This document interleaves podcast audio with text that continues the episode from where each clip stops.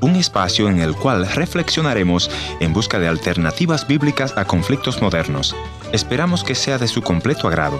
El alcohol y las malas yuntas no son buenos ingredientes para el crecimiento saludable de cualquier niño, adolescente o joven. En muchos hogares se enseñan buenos principios para la vida, pero en algún momento por querer ser parte de un compañerismo se dejan los buenos modales para ser arrastrado por las corrientes que podría llevarle a la persona a parar presa en una comisaría. Nuestro invitado de hoy nos contará cómo llegó a ser alcohólico y que luego fue echado de su casa para no ser de mal ejemplo para el resto de sus hermanos.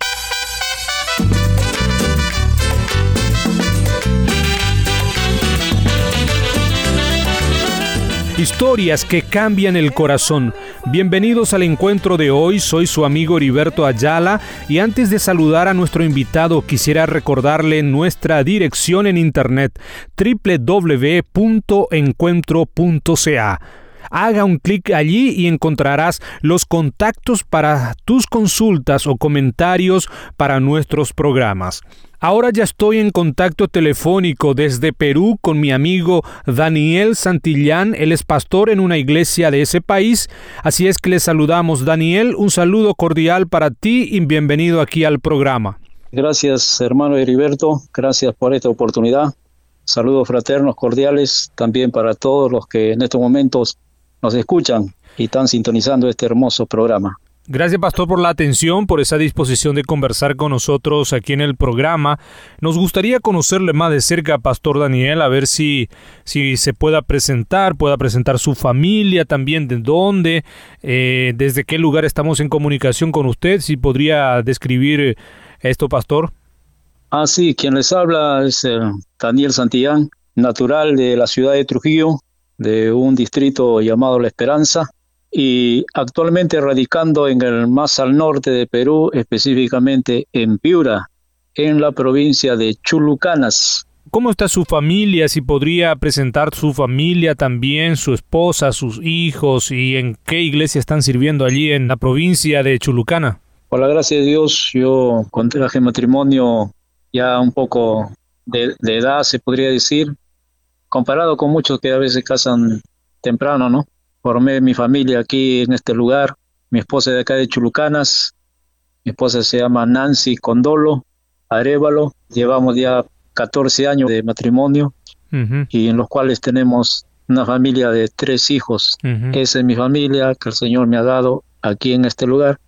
Y actualmente estoy liderando nueva obra en Cristo Jesús aquí en Chulucanas. Nos decía, pastor, que se casó ya no, no está jovencito. ¿Esto se debe, pastor, a una decisión para que los oyentes digan, bueno, aquellos que están perdiendo esperanza, que diga, aún hay esperanza para mí? Cuando uno se compromete con el Señor y la obra, te olvidas de otras cosas, te olvidas a ti mismo, te niegas. Entonces en mí fue una negación. Me enamoré del Señor y me dediqué a su obra saliendo por todos los rincones de mi país, todos los pueblitos diferentes, llevando el mensaje. Y entonces ya uno no lo pone como prioridad, por decir, el matrimonio, como muchos jóvenes ya llegan a 20 años o 25, se desesperan y si llegan a 30 peor, ¿no? Pero en mi caso no, yo tuve la, se podría decir, yo me casé a los 36 años, sí. Y la obra fue lo que me, ocupé, se podría decir. Pastor, nos decía que usted es de, Trujillo, aquí, allí en Perú. Sus familiares, me imagino, son todos de allí. ¿Se recuerdan, Pastor, cómo ha sido su infancia, la adolescencia, juventud? ¿Cómo ha sido, Pastor, en su vida? Yo vengo de un hogar, se puede decir, humilde, un hogar que desde niños tuvimos que trabajar. Recuerdo que a partir de los seis años nosotros vendíamos aquí, en esta zona se llama Bodoques, allá en Trujillo lo llamamos marcianos, no sé cómo lo llaman en otros lugares, en la zona de la selva aquí lo llaman urichi, sí, son este, de hielo, como chupetes puede decir. A las nueve vendía otros productos, recorría por las calles, a veces vendía naranjas, a, mi madre también le, O sea, y, no solamente yo, sino todos mis hermanos fuimos formados de esa manera. Por eso a veces cuando me preguntan, me dice, ¿tú tuvías juguetes? Bueno, no teníamos tiempo, porque luego las clases, luego las tareas y todo lo demás, entonces no teníamos casi el tiempo apropiado como para poder jugar, ¿no? Como muchos niños ahora que dedican todo ese tiempo. Y entonces teníamos que ayudar desde muy pequeños, se podría decir popularmente, a parar la olla, ayudar a los padres, a uno mismo. Me siento muy contento, orgulloso que eso haya sido así, aunque fue un tiempo, se puede decir, de, sufrimiento a veces. Y de esa manera fue que llegué a la juventud. Y como todo joven, a veces ya uno muy se quiere experimentar. Y es ahí donde me debí de los principios básicos de mi familia, de valores que me habían inculcado.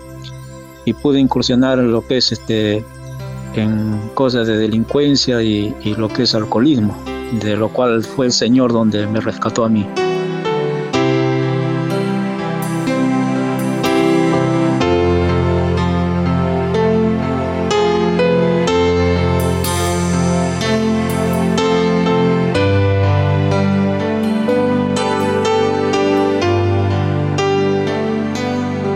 ¿Cómo ha sido, pastor, eh, eh, esa vida que estaba diciendo de delincuencia, de los vicios, de las malas yuntas? Me imagino seguramente también que tenían ese tiempo, pastor. ¿Cómo ha sido ese, esa vida? Sí, sí, eso comenzó desde el colegio. Mm, nos escapaba al colegio, faltaba mucho a clases. A veces, el motivo de eso tenía bajo rendimiento. Y entonces fue ahí que después cuando ya terminé como si estudios, lo que se llama acá secundarios, eh, continué este, más en trabajos, o sea, en construcción, y me dediqué ahí en la construcción, trabajaba y luego el vicio, como se dice, ¿no? A tomar y todo lo que ganaba lo dejaba cobrar un sábado, para el domingo tomaba y para el lunes amanecía, como se dice acá, la moneda sin ni un sol en el bolsillo. Eso era el vicio, eso lo arrastré de, los 17 años que salí de la, de la, etapa escolar y me dediqué a, trabajar en construcción hasta los 22 años y medio. Estuve casi por un lapso prácticamente de, casi cerca de 6 años sumido en el alcoholismo. Yo llegué a ser un alcohólico se puede decir completo. Y si hubiesen dado título, me hubiesen dado un título. ¿Cómo llegaste a entrar en eso? ¿Alguien te invitó, alguien te llevó a ese, a ese mundo de, del alcoholismo? En la construcción, cuando uno trabaja en, un, construcción, por lo general siempre se sabe que ahí los mismos maestros brindan, por si cuando se llena un techo, aquí lo llaman techo ligerado, arriba. Entonces, nosotros trabajamos lo, todo llenando techo prácticamente todos los días. Entonces todos los días ahí no te dan una chicha morada, una limonada, una gaseosa, sino todo es cerveza.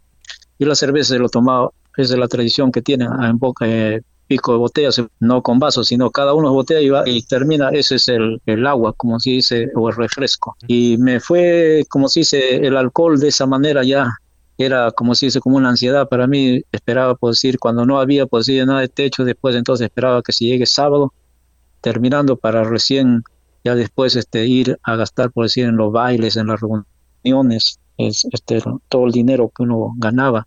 Y de esa manera prácticamente me despreocupé. Llegó un tiempo que, que ya lo gastaba todo que cuando llegué a mi casa eh, mi, mi padre me decía Daniel ya sabía que me dedicaba yo a eso y me probaba me decía Daniel da un sol para el pan y yo decía no tengo a veces en otra prioridad y se molestaba, a veces en otra prioridad decía, da para el querosene, en ese tiempo cocinábamos con querosene, no había ahora, como se dice, lo que ya la tecnología, ¿no? Entonces, este, eh, decía, no tengo, o sea, todo el dinero ya no ayudaba, llegó el momento que, que como en un principio se ayudaba, después ya no ayudaba, todo lo que daba en el vicio. Llegó a un extremo después que trabajaba todo el para el vicio, mi padre me dijo, si va a hacer aquí para corrupción, para tus hermanos de mala este, influencia, mejor te va de la casa. Fue de esa manera que fui expulsado y viví como un vagabundo por las calles, por diferentes lugares, ciudades de mi país, de un lugar para otro, durmiendo muchas veces en las plazas de las ciudades, bajo a veces por sierra, bajo lluvia, una vida muy, muy, muy calamitosa. Y ya no había solución para mí, para a veces por, por un mismo alcohólico o a veces actos y a veces del latrocinio. Uno a veces llega a parar este, a la comisaría, a los calabozos, eh, no ni los palos de la policía pues sí me pusieron a mí modificar nada nada nada libre. Cristo me hizo libre. Rompió las cadenas de mi esclavitud. Después de haber sido sucumbido en el alcohol nuestro amigo Daniel tuvo un encuentro con Jesús que le cambió la vida. Y ahora anda con la Biblia en las manos, ya no más con la botella de licor. ¿Y cómo llegó a ese camino? Aquí él nos comenta. A mí lo que me trajo a los caminos del Señor fue mi, mi cuerpo, se puede decir, mi, mis enfermedades que producto de mucho vicio, mucho alcohol, llegué a tener este cirrosis al hígado, úlceras al estómago. En una pelea un amigo fue y coge una palanca, se fue a un, a un carro y no sé cómo lo saca este, la palanca del carro, para el fierro, para con ese venir a darlo a la persona, al, oponente, se puede decir, con, a la persona con quien estábamos riñendo. Y esta persona lo deja como si es inconsciente y pensamos que había, había sido asesinado, pero gracias a Dios, Dios nos permitió, en lo cual yo estaba involucrado, ¿no? Por lo cual estaba acompañando. Fue de esa manera que llegábamos al calabozo en primera instancia, ¿no? Pero ahí fue que tuve temor, tuve miedo porque yo pensaba que lo había asesinado, entonces dije, estoy involucrado y puede hacer que a mí me digan que yo también he sido, ¿no? Y es ahí donde le, le, pedí a Dios en ese calabozo que tuve, y, pero estando ahí en ese momento, a ver que no tenía nadie quien preguntara por mí, eh, vi en las paredes que había muchas inscripciones, prescripciones de lisuras que ponen en los calabozos, pero entre, entre esas inscripciones logré divisar una inscripción donde decía Dios es amor. Cuando yo leí esa porción fue como algo, como que Dios me dio entendimiento, un entendimiento sobrenatural que solo Dios puede dar a la persona, donde pude mirar arriba al cielo y dije, Señor, o sea, imaginariamente, ¿no? La paré al techo, dirigiéndome a Dios, le dije, Señor, si tú eres amor, porque yo estoy así, si tú eres amor, toda mi familia me, me ha abandonado, me ha dejado, nadie se preocupa por mí. Eh, si tú eres amor, yo, yo quiero tener ese amor. Y ahí fue que hice, sin saber, hice un pacto yo con el Señor. No sabía yo lo que era un pacto, pero ahora yo sé que yo hice un pacto con el Señor. Y le dije de todo corazón, si tú existes, si tú eres amor, yo quiero que experimentarte, quiero recibir un milagro tuyo. Yo he escuchado que tú eres Señor de los milagros.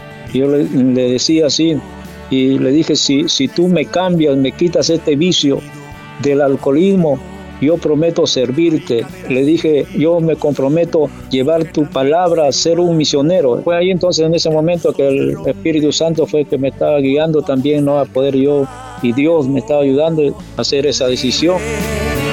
Cristo me hizo Bien mis amigos, así escuchábamos la historia de nuestro amigo Daniel, cómo llegó a ser un siervo de Dios luego de haber sido un alcohólico, un vagabundo, y al terminar en prisión, él mismo clamó a Dios Todopoderoso y él lo rescató de ese lugar, rescató su alma de la prisión eterna. Por eso hoy quiero decirte, aún hay esperanza para ti, sea cual sea tu situación, Clámale a Dios desde donde está. Dígale, Señor, ven a mi ayuda. Tú eres mi esperanza. Transforma mi vida. En Cristo hay esperanza. Hasta nuestro próximo encuentro. Dios te bendiga. Gracias por haber estado en la sintonía de este tu programa Encuentro. Y te voy a agradecer que me visites en el www.encuentro.ca o también puedes dejarme una nota de voz en el WhatsApp 1-204-202-1525 1-204-202-1525 una nota de voz o tal vez una nota escrita. La otra opción es info arroba encuentro Gracias por sintonizarnos a través de esta radioemisora.